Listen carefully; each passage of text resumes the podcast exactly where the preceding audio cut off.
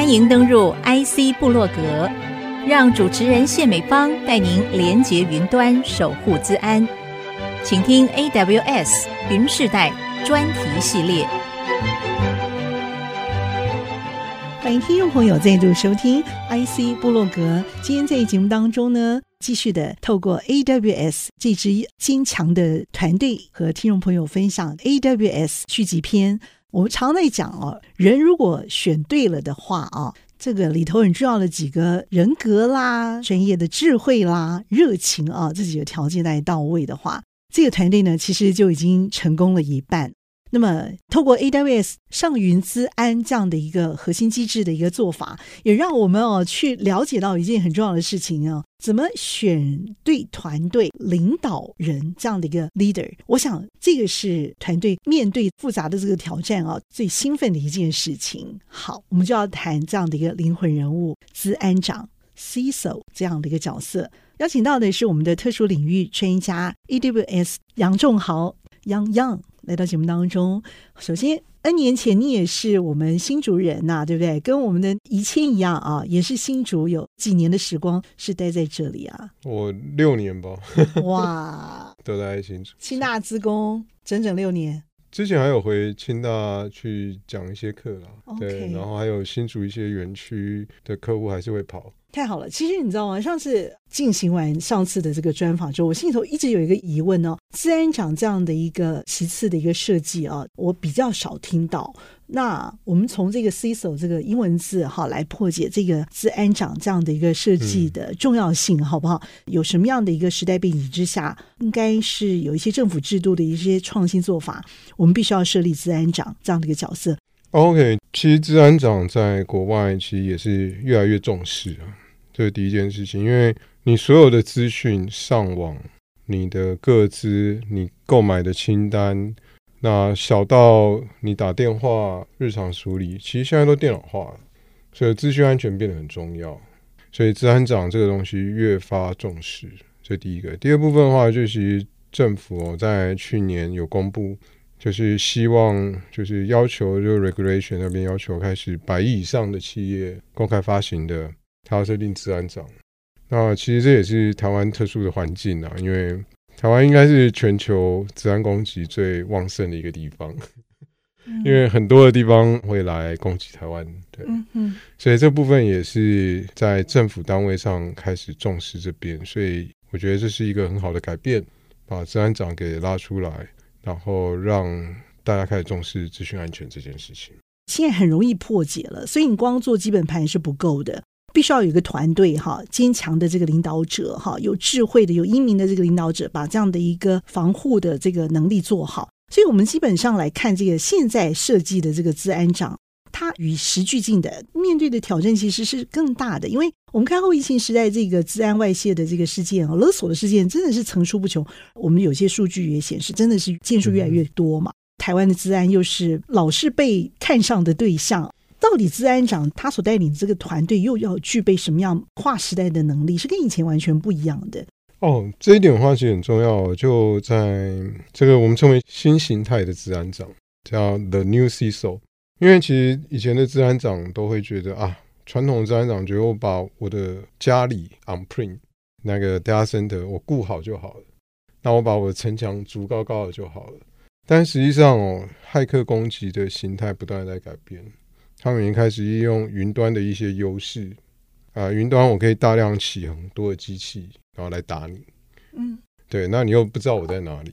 这些新形态的攻击不断在演化，在变化，所以传统的治安长，哎，我筑个高墙，这种思维已经不行了。所以新一代的资安长最重要的第一个要打破思维，要拥抱云，因为你要对云理解，开始接受云，甚至有些我们建议治安长哦。你可以去考有关云治安的认证，比如说 ISO two，。那有关云，它就有专门设立一个 certificate。像 AWS，我们有 security 的 certificate。因为你透过这个认证上课的方式，你对云了解，人才会对于这些事情开始接受它，而不会觉得哦，云很恐惧，不敢上云。所以第一件事情一定要打破这个思维。第二件事情，现在变化很快，上云这件事情是挡不住的。越来越多的企业，我们看到各行各业都开始拥抱云，尤其是 COVID-19 以后，大家都在家里工作，突然间你就要开始上网了。以前大家是来公司啊，我关起来待在这里面，但你现在居家上网，各式各样的情形，大家可能用手机、用电脑，对啊，现在又有 Pad，各式各样的 device 开始做这些上网联网，那你怎么做到安全？那很多资安长觉得，哎，我只要有 VPN 就好了。VPN 就是，哎，我家里的网络，它的水管再包起来，把它变成一个像公司连在一起。大家都觉得安全，我只要有 VPN 就可以安全。但实际上这是错的哦。可以举一个例子，在黑帽二零一九，也是台湾的一个资安界的神奇人物，叫 Orange。黑帽就全球各自很厉害的骇客。再去上面发表，因为他就发表出来，然后告诉，哎，资安厂商，你这些有一些漏洞啊，什么样，或者提醒大家赶快去补。他就展现了 VPN 这个漏洞。大家传统认为，我只要足高墙好，我 VPN 设好防护就好。可是你没想到，VPN 本身自己也是一个 website。嗯哼。因为 IT 管理人员，我还是要连到这个设备去做设定。可是没想到，VPN 厂商。它里面提供的连线的 website 设定的那个 web server，嗯，它本身没有更新到最新的一些防护，啊，会这样子吗？没有一起与时俱进，啊，这怎么可能？因为骇客也常发生，是不是？对，这是发生的。哦，对，所以像一些 Fortinet 这个很有名的 VPN 的提供厂商，他就立刻现场就 demo，我可以告诉你说，我连到这个设备的 IP，嗯。我就可以控制它，嗯哼，控制它完了以后，我还可以拿到这里面的 user name 跟 ID，还有 password。哇哦，对啊，那这变成一个很明显的漏洞啊，很很明显的漏洞啊。因为你们后来才发现的，是不是？呃，没有没有，我就只是传告诉大家说，不要只觉得设了 VPN，筑了一个高墙，嗯，就没事了。对，因为这些设备暴露在外，如果你没有去关心它、去关注它、去 update 它。这些东西有可能，当你这个破口被打穿了，嗯，其实走到你公司内了，就很像我们今天录音室会有很多道门嘛，对，大门会有一个，哎，大门就很像你 VPN，对，在有柜台人看，然后再走到录音室，录音室为了避免声音，所以你有厚厚的门，嗯哼，如果你公司内没有做这些门的规划的话，你 VPN 一穿透完以后，全部都是同样的网络，没有分隔的话，一样。大家都可以全部都被拿掉，是。所以这第二件事情是，不是说你除了一个 VPN 就开始就可以 OK 了？因为大家开始工作形态改变了，嗯、很多网络的部分你会开始使用到它。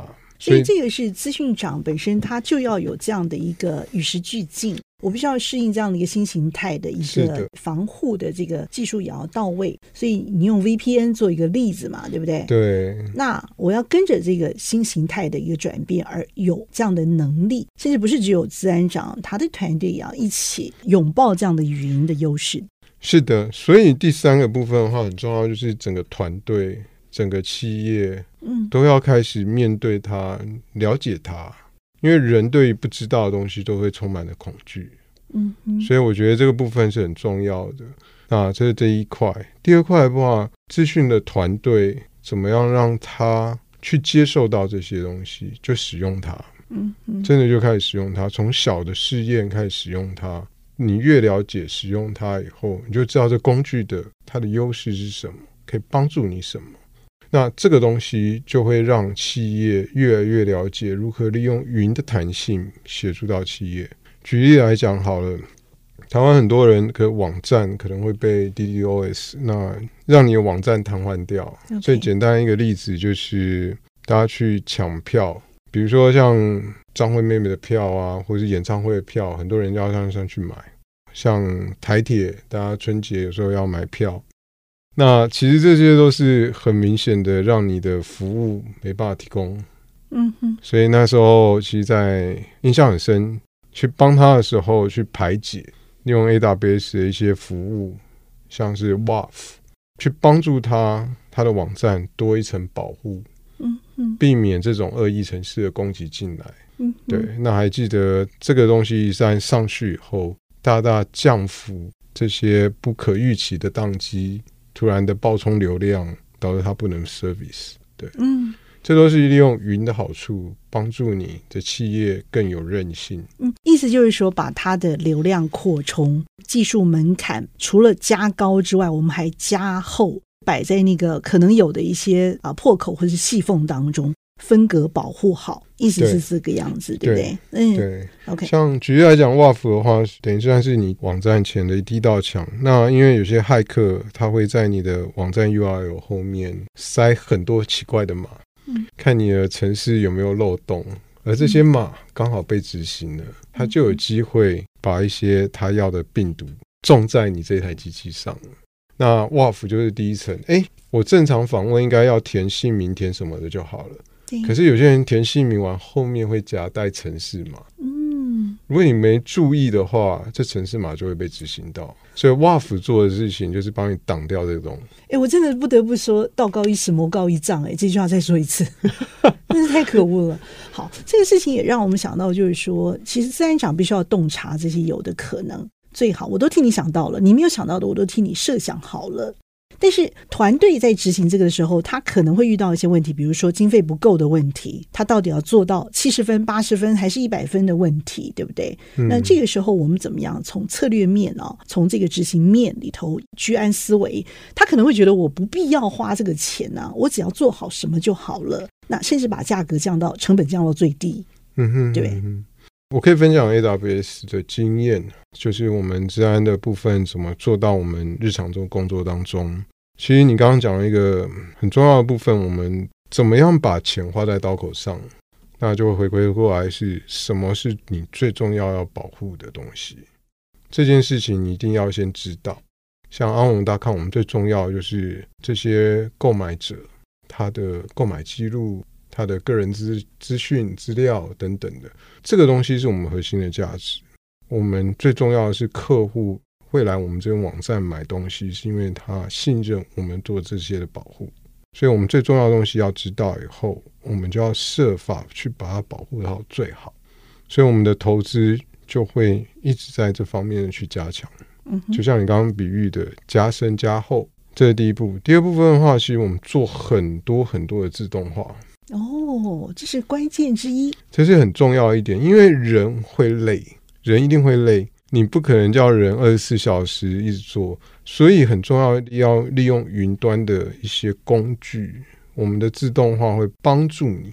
那现在很多的就像机器学习，平常你不会来，比如说像我一个客户哦，那时候我去拜访他时，他说：“哎，你帮我。”建议什么东西打开来好了，我就建议他说：“哎，我们有一个叫做透过机器学习出来叫 GuardDuty，帮你打开来。”他突然间发现说：“哎，有一天呢，奇怪，我的客人都在亚洲的，突然间有一个欧洲的来访问我，然后我就收到了 alert。天哪！所以这些东西是自动化。”他就知道啊，这个东西过来有些问题，所以其实自动化是很重要的，这是一个。第二部分的话，像我们很重要的就是我们程式写程式，人写程式有时候也会写错，嗯，没注意到。那我们只要城市码一送进去，我们的 among.com 去 commit 以后，我们会自动化去 scan 你的城市，然后会用透过机器学习的方式告诉你说，哎，你可能这个地方会有安全性的漏洞。你要去修它，这个东西会帮助人做到更好的决策。这个自动化的东西，我们去扫所有的那个 GitHub，大家给 comment，还有我们自己内部过去发生过一些，哎，这些治安的专家发现，哦，这个地方我们要做防护，这些 lesson learn 全部透过机器学习的模型进入到你的，这样我们叫做 Code Guru，Guru 就是大师的意思。去帮你去扫，因为人自己去看这城市码，一定会忘记，会漏掉。对，但你透过机器，很多人的学习 contribute 到这机器内，嗯、自动学习起来以后，训练好 model 以后，由它来帮助你去做这 code scan，自动化以后，会大大的提高你的安全性。这些设计的机制其实是根据需求者的需要，甚至他还没有想到的部分，你们来做一个比较全盘的规划嘛。主其事者如果不是碰到事情的话，他很难去投入这样的一个成本的设计，那这、嗯、是很贵的学费，我们才会的。现在这个因为政策需要这样的一个设计，我们百亿以上的这个企业好需要有这样的一个设计，但是老实说，国内有这样百亿企业的比例并不是非常高。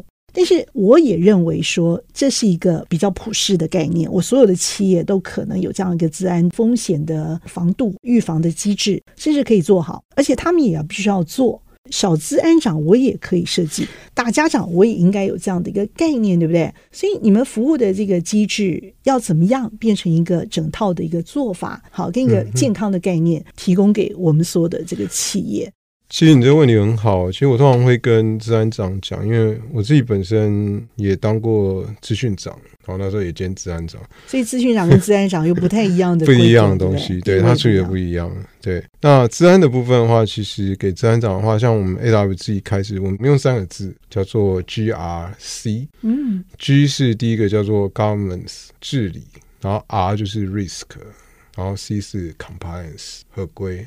第一个就是治理的部分哦，治理的部分其实有一些步骤，但我觉得最重要的部分是你在这个行业，或是你，因为有些行业它已经有一些很好的规范，啊、呃，他会告诉你说，比如说医疗业有 HIPAA，对，那政府有政府的一些规范，那这些规范都是过去 learning 下来累积起来的，它是你的基础点，所以有些 standard 你可以去 follow。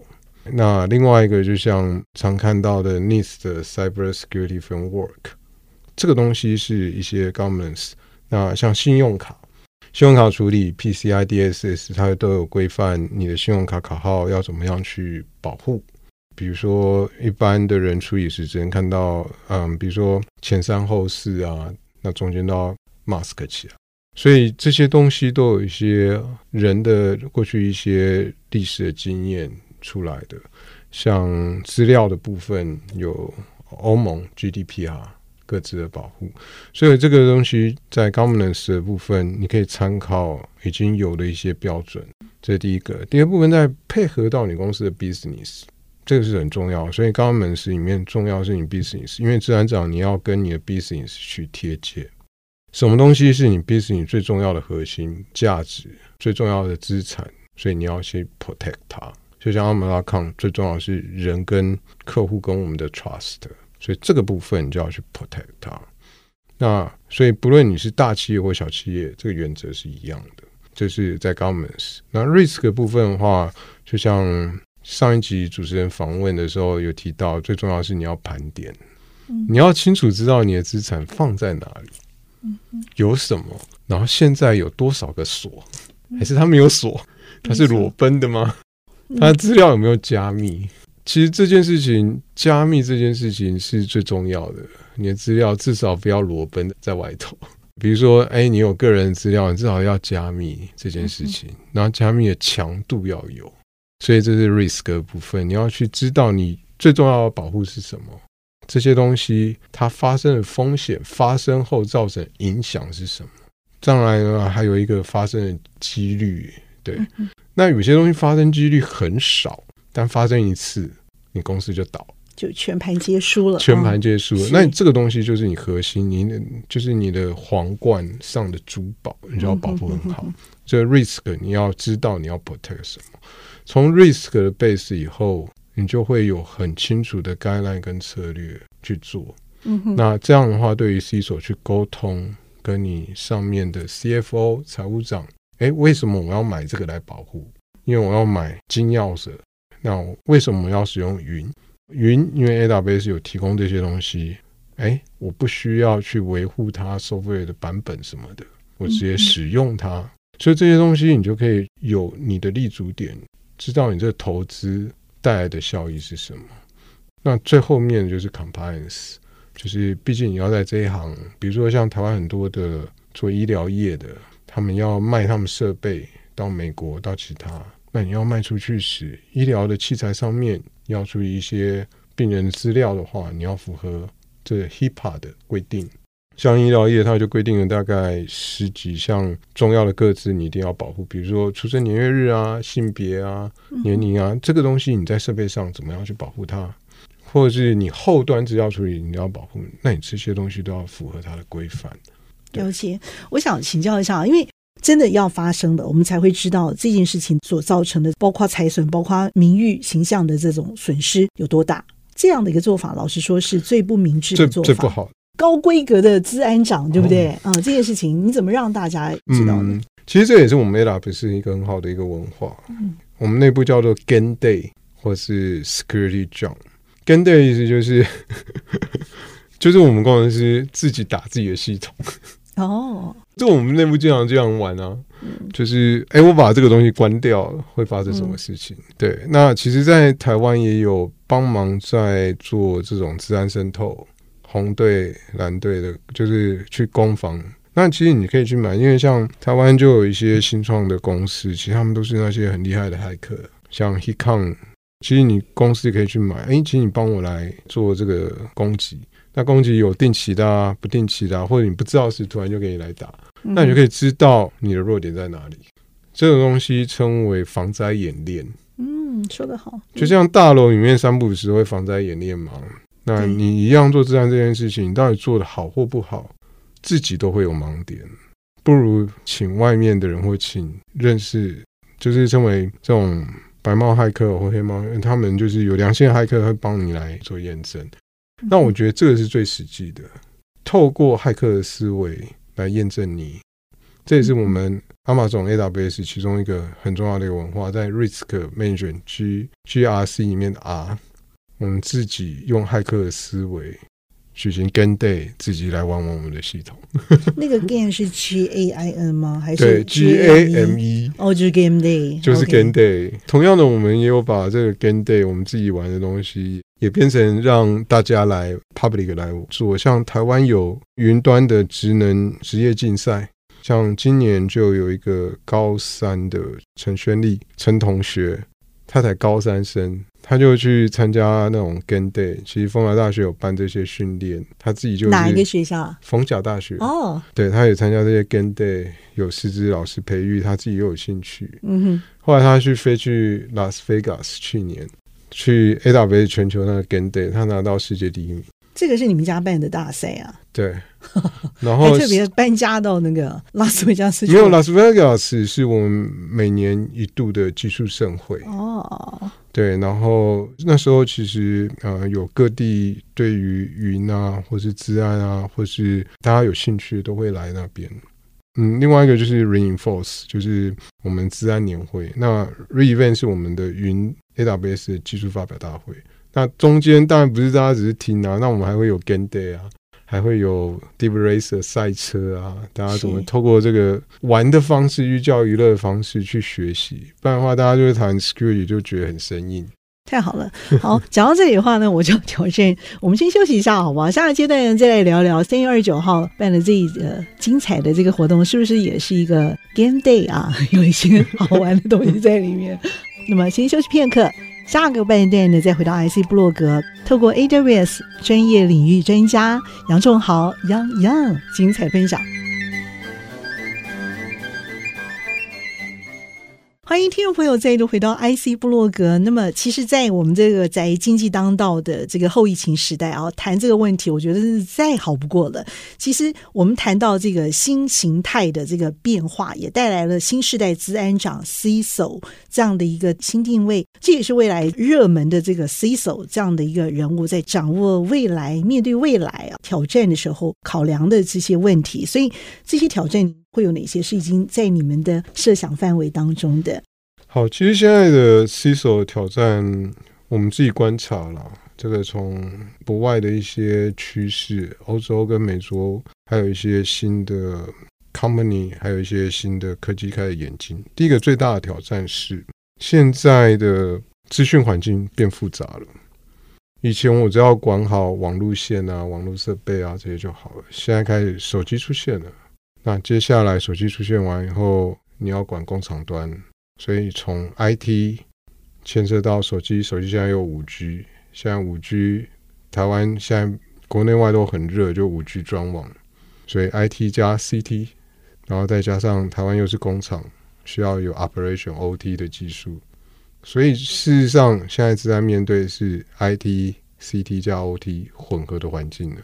CT 是什么？CT 是指 Communication Telco，就是像五 G 啊，是属于 CT 类的。所以这个东西变得很复杂。那其实对于资安长来讲的话，这些能力要开始要去扩充、去了解。但这个东西其实，在 AWS 我们发觉客户有这些复杂度，比如说五 G 专网，现在五 G 又 Open O-RAN，可能 Open Source 可以买白牌自己搭起来，但万一断线的时候怎么办？你知道这个软体合不合吗？不知道。所以这个东西都增加它的复杂度。那其实，在 AWS 我们也看到这边，所以我们就有 Private 五 G 这个东西降低。其实对于第一个，你不需要自己再去像以前我们自己去逛逛商场啊，去买这些东西兜起来，然后电脑跑一跑当掉。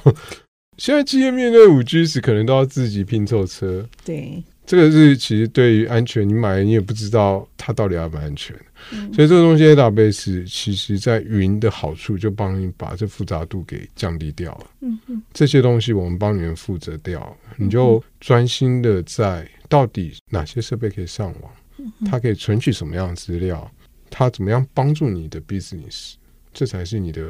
最重要的地方，嗯，其实我觉得你们也是在这样的一个风雨当中逐渐成长过来的哦。嗯，我相信这里头有一些形态的转变，你是发现最大不一样的地方会是在哪里哦？以至于你觉得资安长这件事情对你来说是重要的，对于企业来说，大家会觉得是渴求，但是我可能觉得高不可攀，或者是说我可以用什么样的一个健康的心态来看这件事情的一个重要性，而我设计了这样的一个自然团队、自然长这样的一个其次。嗯，好，我觉得第一个治安长这件事情，或者大家谈到治安时，就像我们以前软体开发最不喜欢就是跟治安的人打交道，嗯，因为治安的人都说啊，不行不行不行不行。但其实最重要的，其实我觉得进到 AWS 发觉，我们的文化是让治安这件事情降低很多的门槛。嗯哼，我们把我们的最重要的 lesson 就像刚刚的，哎，Commit Code 自动帮你去找这些弱点，因为你你一家企业不可能 hire 这么有 senior 或是因为预算的关系去做这些事情，那这些东西应该善用云的工具，嗯哼，让它治安的门槛降低下来，嗯哼，让大家容易使用，这是最重要的一件事情。所以这个东西你一定要去开始接受云，拥抱云，去接受这些的工具出来。第二部分的话，就像我刚刚讲，环境日益复杂，嗯，五 G，然后 IoT 设备，你怎么会想到 VPN 的设备出了问题？嗯、对，这些东西你都要开始去面对它。那你需要有很好的一些长期合作的伙伴，像 AWS，我们还有教育训练这些帮助你，然后在 IT 的规划。在第三个部分的话，现在很多的资料开始上云，因为你要利用云的能力去做，像刚刚提到机器学习，透过机器学习，你可以推荐更好的 podcast 的节目给人家，因为你喜欢听，这都是最明显的。那你这些资料怎么样运用，然后怎么样做到大量计算学习，但又在安全？所以这个是目前第二个它面对很大的挑战，就是 big data。对啊，那这个东西你就要开始用它，去使用它。第三个部分的话，就是自动化，一定要自动化，因为人包含自动化的监测，自动化的帮你去找到，哎，突然间欧洲来了，哎，平常不会来拜访，突然来，哎，或者是内部的 behavior 改变了，平常这一台电脑它很固定的只连 A 到 B，突然间这台电脑去连 C。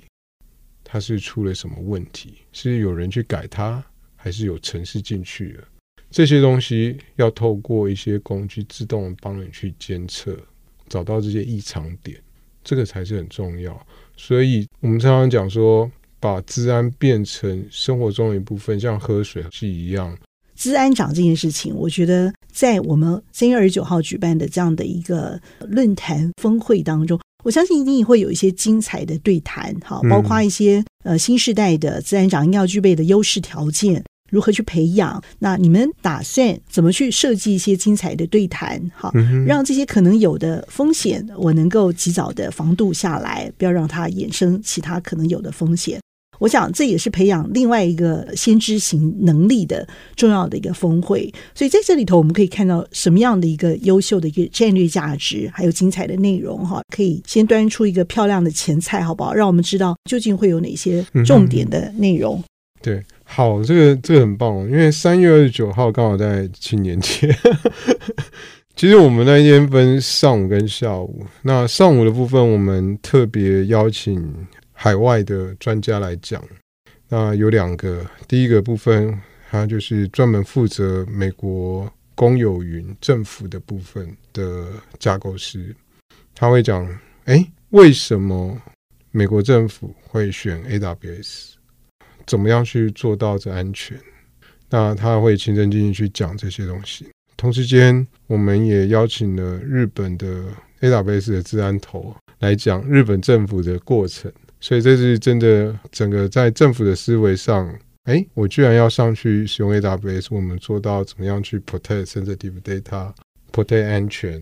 这两场部分会用英文的部分，那 marketing 的部分，我觉得到时候看怎么样再去让台湾的人更更理解。嗯同时间，我也会上午也会大家分享一下所谓的新时代自然长到底需要什么样的条件，然后对于企业的部分有什么样的规划。所以上午也有一个我的分享这样子。嗯，那下午的部分更精彩，我们分两块。那一块是从安全合规开始，诶，企业上云，那你要安全合规，现在又是云地混合的时候。然后接着第二部分，接下来。我要开始做资料的部分的分享。诶，我地端的资料，我要上到云端时，我要怎么去保护它？这是在混合云下的资料的保护。因为企业它的最重要的资产是这些资料，而不是电脑。电脑很快就淘汰掉了，产值会慢慢下降。所以资料部分怎么去保护？然后第三块接下来讲说，诶，那上云你的最佳实践安全要怎么做？然后第四块就提到人才培育。有哪些的课程，哪些的东西，怎么去帮助你去学习？所以大概下午的第一部分会讲这样。第二个部分的话，我们也找了很多的，比如像 t r e n Micro、Deloitte、IBM 这些的大厂，他们分享他们怎么帮助客户，以及他们的案例，然后以及他们的解决方案等等的，让这些企业的 CISO 们或是 CEO、CFO。会有 whole picture 啊，原来我可以透过这些方式去怎么样保护？你有没有什么要补充的吗？或者呼吁大家不要错过这样的一个活动？欢迎大家来那一天来 W Hotel。除了我刚刚讲的这些活动之外，其实外面也有 Ask AWS，还有 Ask Experts，所以外面也有一些 Security Expert 或是 Solution Architect 的人在那边。欢迎大家面对面沟通，把你的问题可以透过面对面的方式，让这些专家帮你做一些初步的规划或回答。这也是另外一个很好的部分，大家来 face to face social 一下。好，面对这个宅经济来临的时候，我们更需要的是走出去的勇气啊！所以我相信你们解决了宅经济背后很庞大的潜在问题，带来这个安全的上云资安环境之外。你们也希望我们的新时代的治安长、新时代的治安团队啊，一起健康的走出来，彼此面对面，精彩的对谈，互相交流，嗯，互相学习。希望你不要错过了这样一场精彩的盛会和重要的议题。谢谢我们的 AWS 专业领域专家杨仲豪洋洋精彩的分享。心动就要行动，非常的谢谢洋洋，谢谢，谢谢，谢谢，谢谢听众朋友您共同的参与。IC 部落格，我是谢敏芳，我和洋洋 AWS 专家一起在频道上和大家 say goodbye，拜拜拜。